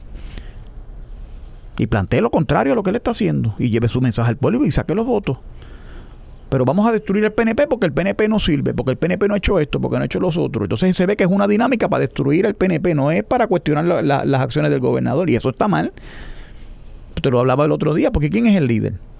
Pero esta discusión hay que hablarla francamente y llevarla, porque entonces está todo el mundo contando, yo no puedo hacer esto porque me cuesta esto, entonces si, hago, si llego a decir esto a otro, entonces empieza la hipocresía y entonces el guardarse las cartitas para debajo de la manga, entonces ahí, ahí es que se pudren los procesos se vuelve la, la, y al final lo que termina sucediendo es destruyendo el PNP. Eh, oye, no, y ganando Carmen Yulín, imagínate tú que gane la Michelle Bachelet de, Puerto Rico, eh, eh, la Carmen la loca esta de Carmen Yulín, eso era un desastre. O sea, ¿qué es lo que aspiramos aquí? No, porque es que es lo algunos dicen, ah, porque es que es lo mismo. No, pero no es lo mismo. No es lo mismo porque, oye, con todas las deficiencias de Ricky, Ricky no va a causar la independencia de Puerto Rico ni promover el socialismo. Vamos a hablarlo como es. O sea, ¿cómo, cómo, cómo, entonces, ¿qué es lo que tú estás planteando? ¿A dónde vamos con esto? Pues esto es un movimiento para, para, destruir al PNP, para fastidiar a Ricky. Pues yo creo que eso es un error. Yo lo que creo es que si somos honestos y bien intencionados, y bien intencionados, porque la meta es adelantar el ideal, ¿cómo lo vamos a hacer? Pues mire, participe porque usted tiene derecho a eso en ley, participe en una primaria. ¿Y, si no participa? Bueno, pues entonces divida, al, lleve su mensaje y saque los votos. Al grupo de no participantes. sí, porque es el grupo de no participantes. Ellos se excluyeron. El que se excluye es como el que no vota aquí, que mira, usted puede hablar, también tiene derecho a hablar, pero no tiene la fuerza moral de decir nada porque usted no participó. Por eso te digo. Entonces ahora no se queje. ¿Cómo que decía la campaña que un Bumán? No se queje si no se queje, algo así. Sí. Como algo, un, lema ahí. O sea, Usted tiene que eh, agotar los recursos, como dicen por ahí, el derecho rogado. Usted tiene que hacer los planteamientos y, llevarlos a la gente. Si está tan comprometido en serio y está tan perturbado por lo que está pasando. La estadidad se nos fue, Quique, por una generación. Yo no tengo duda de eso. Ninguna. Ninguna. Y se debe en gran medida a las acciones de Rosselló en este cuatrenio. Se la pusieron en la mano. Fíjate, yo no se la pusieron en la mano y, se, fue. No estoy de acuerdo que se deba. Y no es por defenderlo. No, no, pero, pero no estoy de acuerdo. No estoy de acuerdo desde el punto de vista que para mí estoy de acuerdo que se nos fue por una generación. ¿Ok? Que estoy también de acuerdo que el gobernador actual, a Rosselló, se tuvo una pequeña oportunidad de, de, no dejar que fuera por una generación, con, con, el ejemplo que tú ibas a usar, que, se la, que fue el de Donald Trump. Pero entiendo que quien destruyó las aspiraciones de la, de la estadidad por una generación fue Alejandro García Padilla cuando declaró a Puerto Rico en quiebra. Eso contribuyó. Pero eso sí, eso hizo daño. Pero el problema es que, mira, el que puede lo más puede lo menos. Nunca ha habido en, en muchos sectores de Estados Unidos la intención real de validar esto. Hay que pelearlo, esto hay que lucharlo. Y yo, por ejemplo, yo recuerdo, yo participé de la votación aquella, estuve presente allí de, del proyecto de John en el, en el 98. Y yo veía como los mismos republicanos le eran religiosamente, iban allá a votarle en contra a esa medida, siendo John, Don John republicano. ¿Y por qué pasa eso? ¿Qué pasó? ¿Cómo la presidenta del Partido Republicano en Puerto Rico no logra un gran respaldo del caucus republicano en la Cámara a la medida pro, estadidad, que ya el pueblo votó? ¿Por qué pasa eso? Pues hay un problema de ineficiencia. Entonces sirve para algo el Partido Republicano de Puerto Rico. Pues yo entiendo que son deficientes. ¿Cómo lo vamos a cambiar? Mira, se le dio la oportunidad cuando el presidente Trump le dijo, el gobernador de Puerto Rico, un tipo fantástico, yo no sé qué se la dio en el aire, le dijo, lo invitó, vamos a combatir a la bandida esta alcaldesa de San Juan, porque le tiene una guerra a ella. Pero jugó para qué? Jugó para lo local, jugó para la, para la ventajería. No, no, yo soy demócrata, yo no sé qué, pero el PNP es una mezcla de republicanos y de ahí hay de todo. El, el discurso político que puede ser correcto, pero que no va a adelantar la causa de la estadidad. Entonces se mezcla la ventajería de la política local versus lo sustantivo, que es la lucha ideológica de adelantar y conseguir finalmente la estadidad. Y ahí hay un problema. Y no ha pasado. Entonces, no, no, que no se puede hacer. Se puede hacer, pues seguro que sí. Seguro que sí, porque se hizo, en los 90 se luchó. Ah, que no se permitió, porque pues porque no ganamos los plebiscitos aquellos en aquella década, pero se hizo. ¿Y quién lo hizo? Un gobernador PNP. Se hicieron dos plebiscitos. ¿Y quién hizo el otro plebiscito? Luis Fortuño. ¿Y por qué el partido fue electo Luis Fortuño? Por el PNP porque aquí se cree que hacer un partido es como de eso y sacudito, eso no es, eso no es así tampoco. Eso conlleva una logística y quién es el líder y quién, cuál es la logística. Tú sabes lo que es fundar un partido, funcionarios de colegio, eso, conlleva una estructura y un gasto un gasto gubernamental y un gasto de voluntarios y gente que cree en un mensaje y moverse a la... Eso no es tan sencillo. tiene que recoger firma. Seguro, seguro que sí. Seguro que sí, eso no es sencillo, eh, hacer un partido, pero pues, ellos se creen que eso y demuestran una ignorancia cuando hacen unos planteamientos así, que son hasta irrisorios, eso no es, eso no es así, eso no funciona, la política no es así. Así que yo creo que sí, no hay problema porque el organismo está, la entidad existe tienen que ir y pulir el mensaje, identificar unas personas que estén dispuestas a, competir, que tengan el tiempo y la disposición y el compromiso de, validar eso y que se, ¿verdad? que se metan en el proceso político y que aspiren y que monten una, una, una estructura y compitan con el gobernador y con los que creen que están haciendo las cosas mal. A mí me gustaría saber quiénes pueden ser esos candidatos. Me encantaría para saber si puedo votar por ellos. Porque yo con Ricky no estoy por la cuestión del estatus, el estatus. No, pero mira lo del hermano, las cosas que él. Oye, esto de asunto del hermano lo trabajo con los, los, pies, el asunto de la, de la contratación, de, de, la falta de, de, carácter para tomar determinaciones eh, eh, eh, de, disciplina fiscal que enderecen a Puerto Rico. La, la, o sea, aquí no hay, no, yo no veo voluntad para que el gobernador bregue a la altura de los tiempos con los requerimientos que, que tiene Puerto Rico. ¿Qué medida proactiva ha hecho el gobernador de Puerto Mira, ahora mismo aumentó treinta y pico millones de dólares el presupuesto de Fortaleza para hacer campaña política. Mientras le quita Centro Médico un, dinero. El único hospital que tiene servicios supraterciarios, el, hospital de Puerto Rico es el Centro Médico. ¿Cómo tú vas a hacer una cosa como esa? Ahora están reculando, ahora están diciendo que no, que vamos para atrás, yo no sé qué. ¿En, en qué quedamos? ¿Pero por qué lo hacen? Por la presión pública.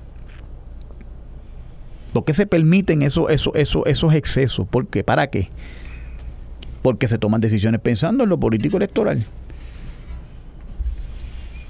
¿Por qué, hay que, hay que ir al, por qué hay que hacer, por qué hay que eh, gastar para inventarse un programa de gobernador en acción o yo no sé cómo se llame ahora para ir a los pueblos con esa excusa, para ir a abrazar gente, eh, hacerse mirarlo a los ojos, para que vea que yo te estoy escuchando, aunque esté pensando en mil musaraños, ese tipo de, de cosas. Me parece que eso está de más. Yo lo que quería era que cumpliera lo que prometió de estadidad, eh, esfuerzo. No es que la traiga en un cuatrenio, pero que encauce eso, que se vea movimiento en el bullpen, que vamos para adelante. Aquí no pasó nada. Miro María y María es el gran zafacón de las excusas, donde, donde todas las ineficiencias se achacan a María. El otro día creo que vi que no sé cuántos postes todavía no sirven. ¿Qué medida toma? una prioridad. ¿Quién nombró a ese señor secretario de Obras Públicas? ¿Quién lo mantiene en su posición? Porque no es culpa que salga Batata, pero caramba, salió Batata, sácalo. Lo deja ahí. Hasta el otro día Pesquera estuvo en el Departamento de Seguridad Pública, hasta el otro día estuvo eh, es con los cuestionamientos que había en el Departamento de Educación. ¿A quién le está haciendo daño? ¿Quién se incinera políticamente con esto? Pues el mismo Ricky. Mira cómo Tron los limpia, los contratos y los botas y sin problema ninguno. Ahí no hay compromiso con nadie compromiso con cumplir con lo que se prometió a la gente.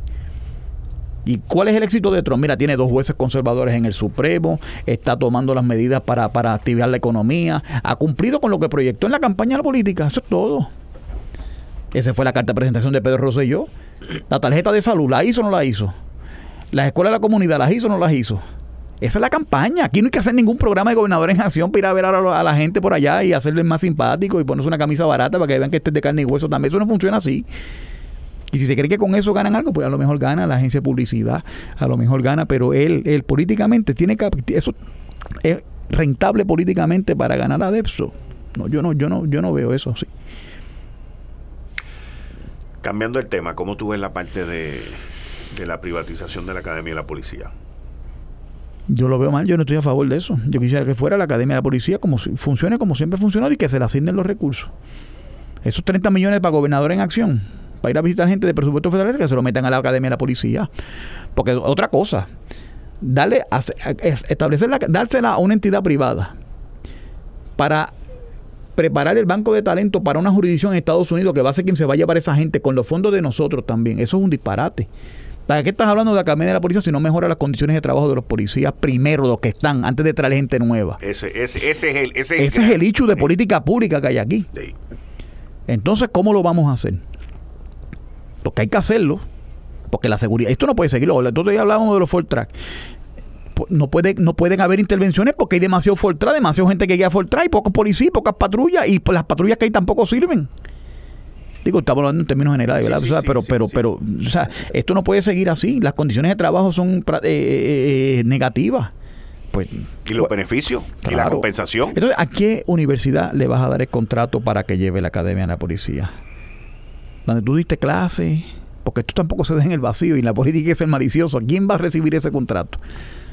Para llevar una cosa que siempre se ha hecho y que siempre ha funcionado la Academia de la Policía. Aquí se hizo un contrato una vez con John Jay College, que es una experta en esto de, cualificada criminología, y funcionó muy bien y se profesionalizó la policía salían con un bachillerato que antes salían con el, con el grado ese de, que tomaste la academia ahora salían con un bachillerato que fue un compromiso de la administración de Pedro Rosselló en el 92 en su campaña política. usted es un político, usted tiene que hacer cumplir nada más una vez electo, cumpla con lo que prometió y no hable más. Y manténgase en eso. Pero cuando eh, entran en esas dinámicas de venir, no, que si esto que sea, que yo un contrato para una universidad privada para hacer algo que lo estamos haciendo nosotros y que no ha habido quejas. No, que la universidad privada viene a colaborar para, porque ellos tienen unos programas en esto también y van a ser parte de, ¿verdad? Para, para mejorar eh, áreas, pues eso puede ser, eso habría que verlo, pero darle un contrato y eliminar la academia de la policía, pero ¿por qué? Yo estoy, yo creo que no, lo que no está roto, ¿cómo es que dice el refrán? Lo que no está roto no hay, lo que está roto no hay que, no hay que, arreglarlo. No hay que arreglarlo, eso mismo. Hay muchas cosas rotas en Puerto Rico que arreglar que pues, deben ser arregladas antes. Yo tampoco estoy de acuerdo con lo de la Academia de la Policía, porque nunca he estado de acuerdo. O sea, en principio es una responsabilidad del Estado porque el Estado es el que tiene la responsabilidad de ofrecerme la seguridad a mí Correcto. y no una escuela Correcto. privada. Correcto. Aunque sea inclusive una escuela del Estado, tampoco estoy de acuerdo. Porque las prioridades de esa institución universitaria pública o privada no van a estar donde están las, las, las mías del pueblo y las del gobernante que es elegido por si nosotros. tú le vas a pagar, Quique, a un policía un sistema de capacitarlos en administración y se quiere hacer con una universidad privada, con unos rates eh, preferenciales, eso no tengo problema. Eso está bien. Pero es que la función de acreditar, de capacitar al policía, lo está haciendo la, como lo hace el ejército. El ejército que las academias militares, ¿qué hacen? Eh, West Point y la eh, esta, la que está en Pensilvania, se me olvida el nombre. ¿Qué hacen ellos? Eso mismo, pero lo dan ellos. Ahora también le pagan las becas y, lo, y pueden estudiar en el, pero lo que tiene que ver con el rendimiento como policía en la calle, eh, eso debe ser innato. El basic training, quien lo da el ejército, no lo dan allá. Correcto, no lo da Harvard, no lo da Yale, es en la, es en la academia militar y lo mismo pasa aquí. Ahora, si tú quieres capacitar a algunos policías para que hagan trabajo administrativo, para identificar futuro talento que pueda ser futuros superintendentes o comandantes que vengan con unos conocimientos administrativos y pagarles, eh, hacer un contrato de ese tipo, con, pues eso se podría mirar, pero creo que tampoco es prioritario, sinceramente, entrar en eso. O sea, creo que hay otras cosas más, más, Mira, antes que nos vayamos, más urgentes que atender. que esto es urgente que atender. ¿Qué le han pasado a los Red Sox? No, nos han caído. Yo eso me tiene triste. Eso, eso sí que me tiene un poco perturbado, ¿Qué ¿viste? le ha pasado a Alex Cora? ¿Qué le ha pasado? ¿Qué le pasaron a los Red Sox? Eh, Tuvieron un lento arranque. Le entraron a palo. Al, el picheo ha fallado. Vamos a ver. Yo espero que se enderece esto. Porque de verdad que no. Una nómina tan cara. Pero ha sido una cosa que ha cogido a todo el mundo de sorpresa. O sea, nadie esperaba que hubiese una debacle tan brutal en, lo- en el picheo. Sí. En el picheo. O sea, Crisel mismo está diciendo que él no vale dos chavos. Este, al otro, sea, todos, todos se han caído. Pero ha sido una, Por una celo. brutal con el, con los lanzadores. Sí, sí. No, no, increíble. Yo no esperaba eso. Pero dicen que no, los Yankees no están muy bien tampoco. Así que por lo No, menos tengo. Yankees no están muy bien, tengo, ese, pero- tengo ese consuelo. No, yo sé que los Yankees, o sea, los Yankees. Estamos, estamos empezando, tranquilo, que tú vas a ver cuando entre Lo que mayo y- pasa y, es que cuando arrancan así de mal, es bien difícil el volver este y recuperarse. O sea, Yo lo que sé que está la- difícil. La, distancia está grande ya. Yo- o sea, yo- se van, se van, este, se van alejando los líderes de, de, de esa división. Oye, lo que va a estar difícil es si siguen dando esos contratos multimillonarios, ir a un parque de pelota y comerse un hot dog allí con, con una hamburger, porque eso va a costar 30 pesos. Fácil. Y si vas con la familia, te, te gastas allí 400 pesos en una cena buena gente en cualquier restaurante. Fácil. Porque, oye, pagar 400 millones de pesos por un contrato garantizado por jugar béisbol. En esa división, el único equipo que está bien es Tampa Bay, Sí. que no tiene la mejor nómina, by the way. Lo más probable es que sea la nómina más bajita de ahí, de ellos y Baltimore. Pero todos los demás, a- a- por debajo de Tampa Bay, todo el mundo tiene récord negativo. Sí. Están a, Boston ya está a seis y medio. Si esa vaina se convierte en 10, va a ser bien difícil este virarla para atrás, ¿oíste? Está. Yo creo que. Y hoy, y hoy comienza la serie con los Yankees, papá. Hoy, sí, sí. Hoy. Pero como y que. es una serie que no levanta las pasiones que levantaban antes. Bueno, pero los dos equipos no están jugando muy bien, o sea, el- eso es una realidad, pero vuelvo y te repito, yo creo que la temporada es joven, eh, nosotros repuntamos. Fíjatelo en el oeste, como están los Dodgers, a quienes le ganamos la Serie Mundial el año pasado, que están muy bien ahora, y votaron a Puy, y votaron y hicieron unos cambios, y le dieron a Kike Hernández en la posición de oye, segunda base. Quique Hernández Llenando las expectativas. bate, pero Sí. encendido, encendido. Así que, así que no te creas, la, la, la, la cosa está fluida, pero es muy temprano para hacer. Esto es como cuando los políticos a las 3 de la tarde empiezan a proyectar los resultados, es muy rápido. Cógelo con calma, que, que le- como decía que el calma, calma piojo, que el peine viene. Héctor, muchas gracias por estar aquí. No, gracias a ti, gracias a ti. Yo por mi parte me despido aquí en Análisis 630, hoy jueves santo, 18 de abril. Que Dios me los bendiga, que tengan un lindo fin de semana, mucha paz, mucha reconciliación y mucha tranquilidad. Esto fue el, podcast de Notiuno. Análisis 630 con Enrique Quique Cruz. Dale play a tu podcast favorito a través de Apple Podcasts, Spotify, Google Podcasts, Stitcher y notiuno.com.